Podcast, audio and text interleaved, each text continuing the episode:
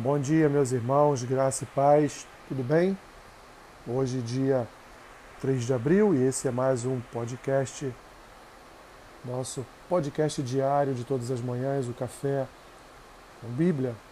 O texto que eu tenho para ler com os irmãos nesta manhã e trazer uma breve reflexão se encontra lá no primeiro capítulo do Evangelho de João, versículo 14, que diz assim.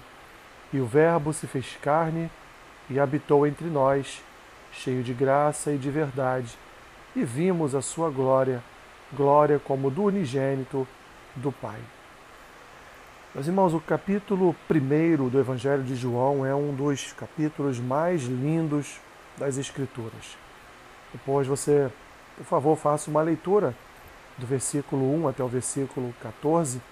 Nós temos aqui uma revelação dada pelo Espírito Santo a João sobre a encarnação, a encarnação do Messias, a encarnação do Salvador, a encarnação do Verbo.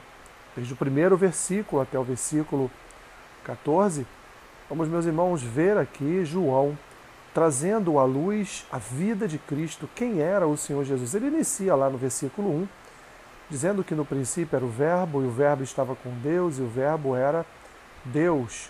Ele estava no princípio com Deus. Ele continua no versículo 13 e diz: Todas as coisas foram feitas por intermédio dele, e sem ele nada do que foi feito se fez. João, então, ele já transmite logo no início do seu evangelho, do seu escrito, do seu livro, ele já transmite exatamente quem era a figura de Jesus. Ele já diz claramente para aqueles que não acreditavam que Jesus era o Messias ele já deixava claro que Jesus não era só o Messias, mas que Jesus era a própria encarnação de Deus. Jesus era, Jesus era o próprio Senhor, descendo dos céus e colocando seus pés aqui na terra, andando entre nós, cheio de graça e de verdade, como ele vai dizer aqui no versículo 14. João, então, ele vai trazer a realidade, aquilo, meus irmãos, que para muitas pessoas é algo abstrato que Deus um dia encarnou na figura de um homem e aqui então ele realizou toda a obra de reconciliação da humanidade ou de um povo com o seu Deus. Assim olhamos para Jesus, meus irmãos, não como um homem participante de uma história, não como um homem apenas apenas dentro de um contexto histórico. Nós devemos olhar para Jesus como Deus encarnado na terra como o Senhor, que com os seus pés divinos, apesar de ser, estar num corpo, andou aqui entre nós, repito, com graça e verdade. Jesus, ele, ele veio a ser a luz enviada por Deus para iluminar os corações das nações, para tirar o tirar a tirar as, as vendas dos olhos daqueles que eram cegos. Ele veio para curar os corações, os corações pecadores, amargurados, os corações que antes da sua vinda estavam mortos, mas que agora, meus irmãos, ressuscitaram para uma novidade de vida. João então ele vai ele vai traçar todo um perfil de Jesus, de que ele é a luz dos homens, de que essa luz resplandeceu nas trevas e que as trevas não conseguiram prevalecer contra ela. Ele então vai dizendo que ele mesmo testemunhou a respeito dessa luz, testemunhou a respeito de tudo que essa luz veio a realizar no meio no meio dos homens.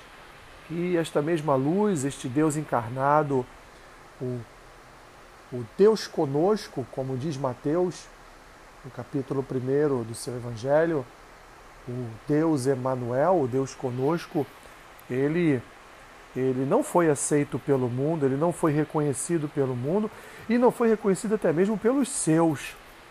Mas aqueles que o reconheceram como filho de Deus, foi-lhes dado o poder para serem feitos filhos de Deus, porque eles então nasceram eles obtiveram um novo coração, através da obra de, de Jesus. Jesus, meus irmãos, então, como unigênito do Pai, como Messias, como príncipe da paz, revelado por, por Isaías, ele então veio, veio para salvar, veio, meus irmãos, para nos reconciliar, veio para nos fazer andar em novidade de vida. Glórias ao Senhor.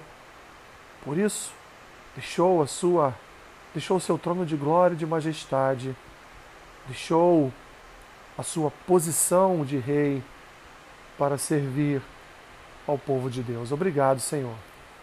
Obrigado por tamanha dádiva, receber Cristo entre nós, Senhor, encarnado na forma de servo, para servir com a sua própria vida aos seus filhos.